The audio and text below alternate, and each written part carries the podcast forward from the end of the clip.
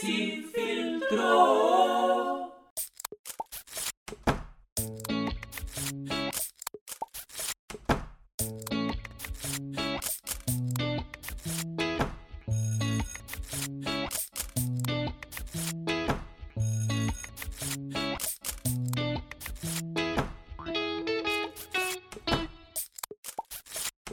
Bueno, bienvenidos, amigues.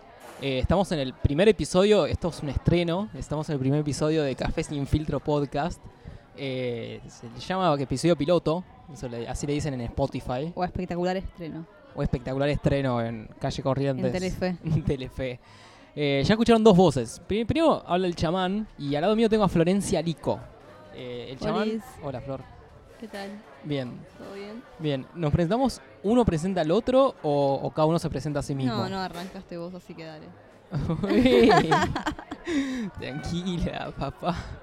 Bueno, el chamán iba a decir, a- me conocerán quizás de otros podcasts, eh, Niñez Índigo, o Niños Índigo en una época nos llamamos así. Hoy, ¿dónde estamos para empezar este episodio piloto, Flor? Bien, hoy estamos en Café Z, en la calle Bolívar, en San Telmo. Y es un café de especialidad que lo elegimos, eh, más que nada porque nos gustó mucho. Nos gusta mucho venir a Z. o sea, entre los lugares que elegimos está así como el favorito para empezar. Bien, nos fuimos al sur de la ciudad, San Telmo. Sí, ellos son tostadores y también tienen eh, otros locales. Eh, bueno, ya también va a hablar eh, el dueño para poder contarnos un poco. Café sin filtro. Charlie, ¿cómo andás? ¿Qué tal? ¿Cómo andan? Bien. Bien, bien. Te quería preguntar, ¿qué, qué café tomamos hoy? Bueno, hoy tomaron un Borbón rojo que viene de la zona de Cerrado Mineiro, eh, de la finca Serriña, eh, una empresa y unos productores que se llaman Campos Altos. Este es un café natural. Este café estuvo tostado acá en nuestro local el día 27 de mayo. Hicimos un tueste medio con un puntito más. Este, la verdad que estaba muy rico, muy, muy redondo el sabor, este, algo de frutos secos, este, por ahí algo de avellana. La verdad que, sale dulce. Lo hicimos en B60, que es un método de extracción en el cual la fuerza donde se extrae es la fuerza de gravedad.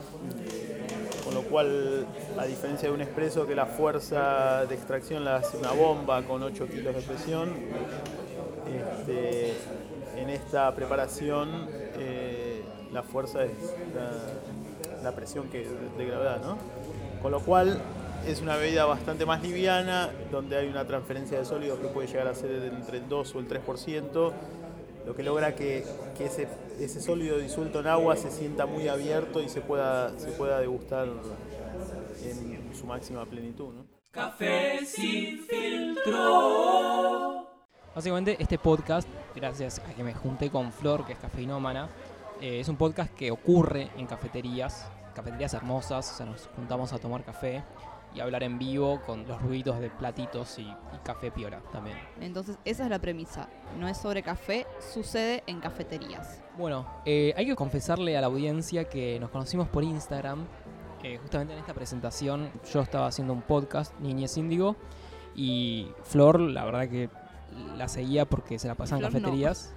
Y Flor no, no estaba haciendo Flor un no podcast. estaba haciendo nada. Quería hacer un podcast. Quería hacer un podcast. Pero sí tomabas café Mucho. con tu copy cafeinómana en Instagram. Sí. Así que bueno, no nos conocemos demasiado, de la verdad casi nada. Nos juntamos un buen día y dijimos, che, ¿y hacemos algo? ¿Hacemos un podcast? ¿Qué podemos juntar de cada uno de nosotros? Y salió Café Sin Filtro. Sí. Y la verdad es que cuando estábamos armando, dijimos, ¿de qué habla la gente cuando no se conoce? Esa va a ser como una primera premisa del podcast que surgió cuando nos empezamos a reunir. Eh, ¿De qué vamos a hablar nosotros? Hay eh, dos situaciones clave muy distintas que tienen las dos que ver con romper el hielo, que es la parte más difícil, la primera de todas. Y lo que estamos haciendo en este momento. Un poco nosotros porque queríamos hablarnos. O sea, nos contactamos y dijimos, hagamos esto y juntémonos de la nada. Claro, esa es una, es una razón, que es la de querer realmente conocer a alguien. Sí. Y después está la otra, que es porque tenés que caretear y hablar sí o sí, en dis- distintas situaciones. Bueno, cuando rompes el hielo desde el humor, te podés poner a pensar si vas a ser compatible y si va a surgir algo piola con esa persona o no. Ese es el problema también en los lugares donde hay que caretear. Que hay- si tengo que caretear es porque ya sé que no comparten mi, mi humor. Hay un humor normie, hay una normalidad ahí que Sí, tenés que es una a- oficina, a- seguro. Sí, Sí, también eh, me gustaría a veces pensar, o sea, algo que pienso mucho es, ¿por qué no solo podemos permanecer en silencio? y, y nada más. Y nada más. ¿Por qué hay que romper el hielo? ¿No podemos simplemente no hablar? Como hasta que querramos hablar y ya está. Y estar cómodos con eso. Es que es una utopía, para mí está buenísimo. Eh, me parece como no hablemos, basta. Todo sería muy fácil si fuéramos mimos. Estás hablando demasiado, chamán. Es que, de hecho, me acuerdo de una situación ahora que dijiste esto, de estar en un auto atrapados con una piba que hablaba mucho, porque le incomodaba el silencio. Y me acuerdo que en un momento dijo, y bueno, y hablen de algo. Y el pibe que manejaba le dijo, no, pero me gusta, nos gusta el silencio. Y yo lo sentí como una caricia al alma ese comentario. Parece que a veces solo hay que hacer silencio. Solo hay que permanecer en silencio y andar. Eso juega por un lado. Eh, y después creo que el silencio no incómodo surge después de una, una relación con confianza. Pero me acordé que, por ejemplo, estaba hablando con un amigo de que salí con una piba y me tira la de. "Uh, y como algo positivo, no hubo silencios incómodos. Bueno, justamente, ¿por qué, tienen ¿por qué el silencio tiene que ser incómodo? A mí me parece que lo llevaste a otro nivel y que está es muy distinto a lo que yo quería transmitir en un principio. Bueno, está pero bien. pienso que el silencio no tiene que ser necesariamente incómodo. De hecho, yo la verdad es que la mayor cantidad de las veces que puedo no me esfuerzo por romper el hielo. O sea, he mandado mensajes del tipo, hola, punto seguido, tengamos una cita. Punto final. Ok, y te veo por Instagram y si me pareces, eh, entre comillas, linda, digo sí o no. Claro. Pero no hay otra chance, no, no, no es que me no, ya afronté el rechazo, ya afronté la posibilidad de que me digan que no y ya está. Entonces ya está. Bueno, si tenemos que ir a Y eso, no tengo que ponerme copada. Ya está. lo llevaste a la superfi- superficialidad, o Aquí, sea, Sí, lo evidencié. Como bueno, quiero esto. esto, ya. Es, es lo que quiero, no me voy a forzar, no voy a... No voy Ahí a puedes tirar humor. Sí, es que bueno, lo, lo pueden tomar con humor y puede ser eh, a- a nice, pero la verdad es que no, no quiero forzarme mucho más a veces. Está muy bien. Se- sería todo muy mucho Si más no fácil. se me caen las cosas, me pongo nerviosa, no quiero forzarme, Se te caen los no libros. quiero se te caen los libros de álgebra. Eh, sí, en ese sentido, la verdad, sería mucho más fácil que revalorar el silencio. Podemos estar en silencio y no pase nada. Ahí habría una confianza. Ahí, ahí te chuparía todo un huevo, como hola, tengamos una cita, y eso me parece genial. Yo, por lo contrario, me, me esfuerzo, eh, y trat- pero trato de hacerme el raro, no es que me esfuerzo demasiado. Como Eso que es un montón. en la segunda vez que nos, nos vimos se me salió un moco. Chico del moco. Yo me acuerdo que cuando era tenía 15 años, Lleno de veranos. tenía el pelo como Chris More, como serie de Chris Morena, o sea, como un flogger. Tenía el pelo de, de casi ángeles. Eh, tenía acné, sí lo admito. Y usaba como muñequeras medios como, como entre hippies y, y emo. Era como todas las mezclas de, de- de la- de las tribus Pero no urbanas. tenías un hermano mayor referente. no tenía una referencia, mi referencia era como un, Eran todos los chicos de la escuela. un remix, era un remix de lo que veía en televisión y mi ser era eso. Claro, es como un compilado de la radio. Era un mixtape. Y bueno, había hecho el Cuánto pesa un oso polar y otros grandes éxitos del Manuel Chamullo, del chamán. Muy bizarro. Ahora Para, para, igual decirlo más despacito, porque el que del chamán. el manual, había hecho un manual del chamullo. Y esto era para romper el hielo. da como un cringe esto que Es que contás. sí, vos lo escuchás ahora No, y no decís, que no, ¿qué pasa este contando". pibe? Pero yo me estoy sincerando. Tenía 15 años, era 2000, 2006. Tipo, recién los Arctic Monkeys habían sacado su primer disco. Con mis amigos éramos muy penes, éramos como repetes para, para, para poder hablarle a una chica, para todas esas issues que vos ves en las películas norteamericanas, éramos nosotros. Y no, no, no juntamos a la esquina a escabiar y a meter como un charuto a la mañana. Eran como unos bebés. Éramos bebés Ah. todavía. Entonces hice ese manual, íbamos a bailar. Claro, hiciste un manual de bebés. y ese manual de bebés Cherry servía después. Mis amigos lo usaron, lo, lo- lo armé con frases hechas de taringa. Ay, no, me pone mal. Como por vos mataría una ballena chancletazos. wow. Es muy fuerte. Sí, me Eh, parece además como muy terrible todo lo que Muy, estás sí, sí, es horrible. Es más fácil mandar un mensaje ahora que no querés chapar. Un mensaje, lo podías haber mandado en un papelito. No, no, no, no. Era, era inabarcable, inaccesible. Era la única manera que teníamos de chapar. Así que, bueno, nada, rescato ese momento raro, ese, ese como un coda que cuento para contar cómo hacía para romper el hielo en esa época. Bueno, tenemos una situación 1, charlas innecesarias, o sea, lo que hablamos un poco del caretaje. De, Sí. Ok, ¿qué pasa cuando queremos romper el hielo con alguien que no queremos, que estamos ahí? Sí, o sea, en realidad hay una adaptación al contexto social donde no podés siempre ser vos mismo. No puedes tipo correr desnudo, básicamente. Bueno, ambiente de oficina, no sé. Ahí se me ocurre como que el, el small talk, por el- como hablar del clima en un ascensor, eh, en un taxi, en Uber. Todas cosas que usás para romper el hielo que son mini, mini cositas para romper el hielo. Sí, en realidad lo que existe es una adaptación a un contexto social donde no siempre podemos ser nosotros mismos, sino que tenemos que adaptarnos a lo que nos pide la situación. Yo trato de no hablar igual en los taxis y en los Ubers.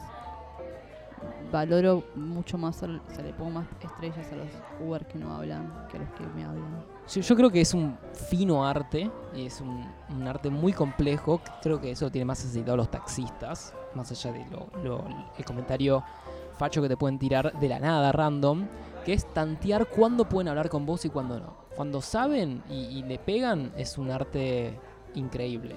Igual, Del la tanteo verdad, de la conversación. Está bien, igual valoro la gente que puede hacer small talk. Yo la puedo hacer, la he aprendido con los años, me ha costado un montón. Pero me parece que internamente cuando puedo tener small talk con las personas o, o charlas así muy, muy como superficiales con las personas porque estoy en una situación y tengo que hacerlo, me felicito internamente. Como, ah, la estoy llevando bien. Ah, estoy bien, voy bien. Bien hecho, Flor. Se ha reído, digo, no, la llevo, la piloteo. Es- me parece muy incómodo y me genera mucho esfuerzo. Pero esto en realidad nos lleva a la pregunta que es cómo se conoce la gente. O sea, en qué lugares se conoce la gente. A mí el primer lugar que se me ocurre es internet. Filas, joda. No. Internet es un gran lugar para donde se conoce la es gente. un lugar. Sí, sí, sí. Internet es el lugar por excelencia de esta época. Eh, Bueno, cafés. en cafeterías la gente se puede conocer. Siento que eso era re de antes, pero como que sonaba el. eh, era 1930. Era, acá- sé- ¿Era el bar de viejes de ahora? Yo sé que mm, en realidad yo suelo invitar a la gente a tomar café, porque además no tomo birra. No tomas birra. No, no tomo alcohol prácticamente. El café es tu birra. Claro, bueno, yo tomo, invito a la gente a tomar café y sé que para algunas personas es un poco llamativo eso. Como, Es de raro. hecho, he salido con gente que no tomaba café y empezó a tomar café porque yo los introduje a lo que es una cafetería. Como Que buena no- adicta. Que no les gusta, claro. Llevaste a la gente a tu que- adicción. Que, no les gustaba o que nunca habían tomado café y era como, ¿qué te pasa? Eh, y bueno, nada, sé que a veces me han explicado que parece que invitar a tomar un café a alguien es mucho más íntimo que invitarlo a tomar una birra. Bueno, a mí, ¿en dónde? Eh, clase de facultad también, mucho. En el laburo es un buen lugar para conocer gente, si no es una agencia de prensa. En casamientos. Sí, los casamientos es, es un lugar donde la gente es como que nada, van todos los, ami- los amigos solteros y Van todos con, con un Con poco en, en la expectativa, poco. de... Igual a mí nunca me pasó, para ser sincera. Siempre fui a casamientos medio pero. Como que nunca fui a esos casamientos que se reponen, que sale la... Una vez sola fui a uno y el pibe era un ingeniero. Como que ni en pedo era obvio que iba a pegar onda con nadie ahí amigos. Yo en casa- el último casamiento que fui eh, estaba en la mesa con dos pibas que había salido ya. ¿Es algo medio de la cole eso también? ¿Qué cosa? Que se te junte el ganado en eventos tipo casamientos, esas cosas. Era de la cole justo el casamiento, así que sí, puede ser un poco. Y, y hay algo medio casamentero en los casamientos. La gente va Sí. desesperada, saben como que van a, a- a- no sé, son como lobos en, un- en en un bosque, van a... Sacan fotos a con los novios, como que Sí. ellos lo consiguieron, a ver si me pasan un poco de su energía. Su elixir vital. Aparte hay, había- hay muchos rituales, ese de sacar el anillo, no sé si siguen existiendo, Sí, la o del sea, ti- ramo. tirar el ramo sigue existiendo. Con una cosa tan, tan vieja ya uno lo ve retrospectiva.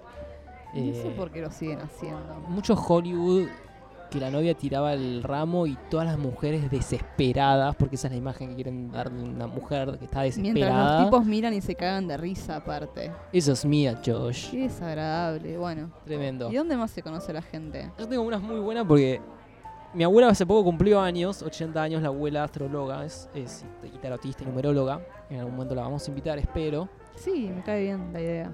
Su mejor amiga, o una de sus mejores amigas, le hizo un guiso de lentejas para su cumpleaños para 15 personas. Wow, ¿y dónde conoció a César del Bien? Y yo le pregunté eso, tipo, che, ¿de dónde conoces a Moira? Y la conoció en, un te- en terapia de grupo. Tremendo, porque ahí sí sacas lo peor de cada uno. Sí, Terapia de grupo, ¿cómo te haces un amigo en terapia de grupo? es que No, o sea, tiene sentido, va. Si te haces amigo ahí. No, pero lo que me llamó la atención es que... es un guiso para 15 personas. Y bueno, viste, como lo, lo que se forjó en esa terapia de grupo fue tremendo. Se ve que se, se, se dieron Un mucho aplauso apoyo. para ese psicólogo, eh. Sí, eh, así que en terapia de grupo también se conoce a la gente. Eh, ya dijimos un poco una verdad, el humor. Me acuerdo de cuando salí del secundario tenía todos mis amigos, estaba en el CBC y que es ahí te enfrentás como salís de la burbuja, te enfrentás un poco a, algo completamente nuevo, más allá de que te puedas hacer amigos en otros lados, y me he hecho amigos, pero estás en un nuevo contexto, una nueva situación y, ahí yo me sentaba al lado de alguien yo sabía, che, esta persona me cae bien, yo creo que podría ser mi amigo o mi amiga. Eh, la elegía y agarraba lo primero que tenía a mano, lo primero que podía ver alrededor para hacerle un chiste. ¿Qué tipo? Como esa gente que improvisa en el tren, que le, le tiras una palabra y te devuelven un verso. Sí, Un vos. rapero del tren eras al final, en la escuela, en la facultad. Era un slammer. De, La escuela de la calle. o le tiraba tipo, che, ¿viste el video de los dos monos que andan en skate? y le mostraba un video en YouTube y se alejaba. Bueno, Se alejaban lentamente sin hacer ruido. Em, la verdad es que para mí eh, la transición a a la facultad no fue tan difícil porque iba a una escuela con muchísima gente, pero em, todavía no tenía muy aceitados los skills. No que ahora los tenga, pero en ese momento muchísimo menos. Y la verdad mucha menos terapia encima también. tenía un montón de terapia encima de todas formas. Ah, mira. ¿Desde qué edad vas a terapia? Desde los 10. Bueno, Bueno, y estaba en, en el CBC y me acuerdo que así las primeras clases que hubo, la- creo que fue la primera de filosofía, que estaba el aula llena, pues me decía hippie a mí, yo no entiendo esto. qué sé yo, cada uno con lo que le toca. Eh, estaba el aula llena y yo llegué, había llegado tarde porque llego tarde a todos lados y me quedé parada en la puerta porque estaba toda el aula llena, no sabía bien dónde sentarme, estaban vi- viendo y Juan. todo el mundo. Puan, no, primera no era. Puan, era el CBC y yo no cursé en Puan, Ah, el CBC. bueno, Lo cursé bien. en Avellaneda, En Avellaneda. mi barrio de Racing. Em, bueno, cuestión que. Nada, me quedé ahí parada mirando a ver dónde me podía sentar. De golpe el profesor me mira a mí, todo el mundo me presta mi atención y en principio fue porque apagué la luz. O sea, me apoyé contra la pared y apagué la luz. Te sentías especial, pero Me dio mucha Era otra cosa. vergüenza. me dio- tipo, vi que apagué la luz y me dio mucha vergüenza y pedí disculpas y me quedé ahí parada con mucha vergüenza. Y el tipo me dijo, no, no pasás, sentate. Y todo el mundo ahí como mirándome y yo queriéndome matar porque tenía mucha tensión encima. todos te vieron y, y- y pensaron, uy, esta la va a pasar re mal en esta la idiota, universidad. esta idiota, pensaron. Y em, Te quedaste tipo quieta, como inmóvil. no sé, para- a mí me pareció que ya que había llegado tarde, estaba interrumpiendo la clase, apagué la luz, mínimo quedate parada y hacé como que no existís, por favor. Ok, No entres encima, permiso, permiso, a pasarle el culo a la gente por la cara. está bien. Ahora supongo que lo verás en otra perspectiva porque... Bueno, en ese momento me pareció que lo mejor que podía hacer era que como que no existía y quedarme ahí quietita ahí aprendiendo. Y bueno, nada, entré de todas formas y, y después eh, me empezó a pasar que en las clases, no, no en esa en general, las no sé por qué, pero las aulas estaban todas llenas y tengo hasta tengo un dibujito que hice, que estaba el asiento a mi derecha y el asiento a mi izquierda vacíos. no sé si lo sufría como que se alejaban de mí, pero después tenía que hacer trabajos prácticos y eso con otra gente y era una tortura tener que encontrar a alguien. Bueno, de todas formas, conseguí romper el hielo y era porque había una chica que cursaba todas las materias conmigo que se subió al bondi, se sentó delante mío, se dio vuelta, o sea, se, se sentó en el asiento enfrente, se dio vuelta y me dijo, vos cursas conmigo. Y era muy linda y como muy canchera y yo me quedé como, ¿qué quiere? Toma billetera, Era déjame en paz. Era como todo lo que quería una amiga en la facultad y de golpe me estaba hablando. Estaba y yo- ocurriendo, y me había forzado además, obviamente. Me estaba hablando y yo me quedé así como medio paralizada y fue como, sí. Y ahora somos amigas Bien, todavía. muy O sea, bien. hace mucho, mucho tiempo que no la veo, pero es medio mi culpa porque me cuelgo. Pero hasta le, tipo, le, hice como el contacto con quien es su novio ahora. Epa, Hashtag gancho, no sé cómo se dice. gancho, casamentero. Lo que pasa en los casamientos. Me acuerdo de eso, de, de esa ruptura de hielo y además a partir de ese momento me empecé a juntar con la gente copada Ok. y medio que un grupito de, de gente un poco más ñoña me lo reclamó. Como, ah, ahora que te juntás con Ah, ellos, no te sí. juntás con el tipo Duraznito. Míralo a Duraznito. Bueno, en definitiva, yo digo, con lo que me contás un poco y lo que me pongo a pensar es cuando querés conocer a alguien, romper el hielo, pero ¿para qué? Y a mí me pasó mucho es romper el hielo porque no quiero estar solo. Para mí en eso, en una cuestión de casi supervivencia, se jugaba en ¿voy a estar solo o no? O sea, ¿voy a cursar todo este cuatrimestre solo o no? Pero me pasó mucho, hace poco viajé solo y cuando viajas solo, eh, hay algo increíble que es, estás muy en una, te, reconoces muy en una, en un montón de lugares, te ves frente a lugares nuevos y, un poco también te descubrís porque siempre estás como acostumbrado a algo cotidiano y de vos mismo, aunque estés solo acá, en tu lugar de, origen. Pero hay algo clave de romper el hielo cuando viajas, es que es también supervivencia, o sea, conocer gente ahí eh, y poder hacer otros viajes y poder pasarla bien en, un hostel que cuando ahí estás solo, sumamente solo, quizás te perdés de otros lugares para ir a ver o, lugares para ir a comer. Y en Barcelona me terminé haciendo, justamente por, por hablar con, con alguien, terminé al año siguiente viviendo con un roommate porque me hice muy amigo y juntándonos acá, después eran todos argentinos de casualidad. Eh, y eso me cambió completamente ese- esa travesía que hice. Un montón. Un montón. Acá donde diría, tipo, ideal cuando tengamos sponsors. Unos comerciales. ok. Despegar.com. Ese principalmente. Sí, por favor. Recién empezamos y ya queremos sponsors. Y bien arriba, además, ¿eh? Encima tiene mucha data, como medio de blog de viajero, como viajas solo y te redescubres. Sí, tiraste un montón de data de, como coaching. De coaching, de cosas. coaching de viajero. Sí, bueno, podemos ir un corte y hablar de otra cosa, de la situación. Internet tiene mucho sobre esto de romper el hielo y hay muchas cosas interesantes de Internet. Sí, yo de internet haría dos episodios especiales. Vos, vos tenés yo te conocí por Internet, vos tenés mucha data de Me Internet. encanta internet. Como algo que amo en esta vida. ¿Te tatuarías Internet? Sí, lo vengo pensando. Bien. Hace como un año que vengo pensando en si me tatúo o no me tatúo la palabra internet. Internet. ¿En dónde te la tatuarías? En el brazo, en el corazón. el corazón. En, En el, el pecho. corazón, en el pecho, Eh, si fueras trapper, te lo tatuarías en la frente. en la cara. completamente.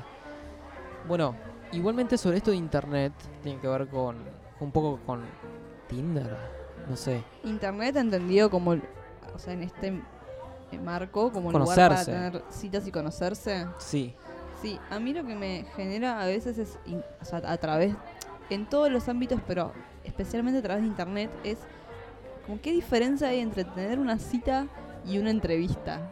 una situación tensa o no tensa como de una presentación. Todo el tiempo, esto que vos me decías todo el tiempo de cafeinómana y tu, tu, tu bio de, de El copy. Instagram. Claro, porque en realidad cuando vos hacías toda esta presentación de porque me conocen de es indio y qué sé yo, yo te tiré mi, mi bio de, de Instagram, en Instagram. realidad como para zafar. Pero me preocupa cuando la gente de verdad se sienta a escribir una bio y escribir toda su información y que en realidad es lo que uno quiere mostrar, obviamente. Nadie pone que tuvo, no sé, gonorrea, o sea, y eso es parte de la biografía de uno también, ¿no? Si vamos al caso. O Digo, la tenía epilepsia de chico. Está bien. eh, está bien. eh, Obvio que me parece propio de una persona eh, que vive en una soci- que vive en sociedad, digo, no, no filtrar toda su información. No, obvio, Pero obvio. lo que quiero decir es que, bueno, hay ahí un- una selección muy específica. Sí, ahí me dio una entrevista de, de laburo. Sí, yo cuando me siento a veces que hay como una evaluación muy similar. Mi uso de Tinder es Tinder. Si me veías en Tinder, es que venía de un despecho. Bueno, es interesante. A mí lo que me parece in- interesante igual antes de... Y lo digo tipo en mi entorno. Pasa- sobre- pasaba mucho sobre estos detalles es que en realidad hay una optimización del proceso de conocerse a través de redes sociales. ¿no? O sea, primero, bueno, usábamos en su momento, eh, bueno, yo no llegué, pero estaba ICQ, ICQ, yo estaba a de los 6 chat, años. las salas de chat. O sea, yo tengo, conozco gente que es grande, que en ese momento se conocía por salas de chat. Tremendo. Después, bueno, te pasabas el Messenger, Fotolog Eh, también. Fotolog. Yo chamullaba por Fotolog. todes. Eh, que aparte Fotolog era muy público. Sí, No había mensajes privados. Tipo, te enterabas de cosas por Fotolog. Era público. Como, ¿Quién te comentó? Mirá. Sí, re, ay, qué horror. Después, bueno, Facebook, Twitter, Snapchat, ahora, no sé, los jóvenes usan Snapchat. Se mandan, tipo, era como un canal de nudes también, Snapchat al principio. Pero bueno, también de alguna forma nos construimos en base a la mirada de un otro y eso es lo que nos genera ese temor al rechazo. Hay toda una teoría del espejo. Hay como una exposición, o sea, de- de- te vas a terminar viendo vos mismo cuando te ves con un otro. Claro, porque en realidad la mirada del otro, en definitiva, refleja cómo te ven a vos. Es medio raro esto, es medio como te, te tratan, no es necesariamente cierto, pero habitualmente muchas veces nos tomamos de esa forma, nos mostramos de la forma en la que queremos que nos vean, para que nos devuelvan esa imagen de nosotros. Sí. Y también es una forma de cerrar con esto y decir, ¿qué onda en este primer episodio? ¿Rompimos el hielo con ustedes? Grabaremos un segundo episodio. Si queremos, podemos, así que obvio que sí. Pero bueno, esto también fue como una gran... Tengamos una segunda cita, eso pedimos. Tengamos una segunda cita, queremos una segunda cita. Sí. Eh, nos vemos en el próximo episodio. Me gustó mucho este primer inicio. Sí, fue muy divertido. Fue muy divertido y nos vemos la próxima. Chau, chau.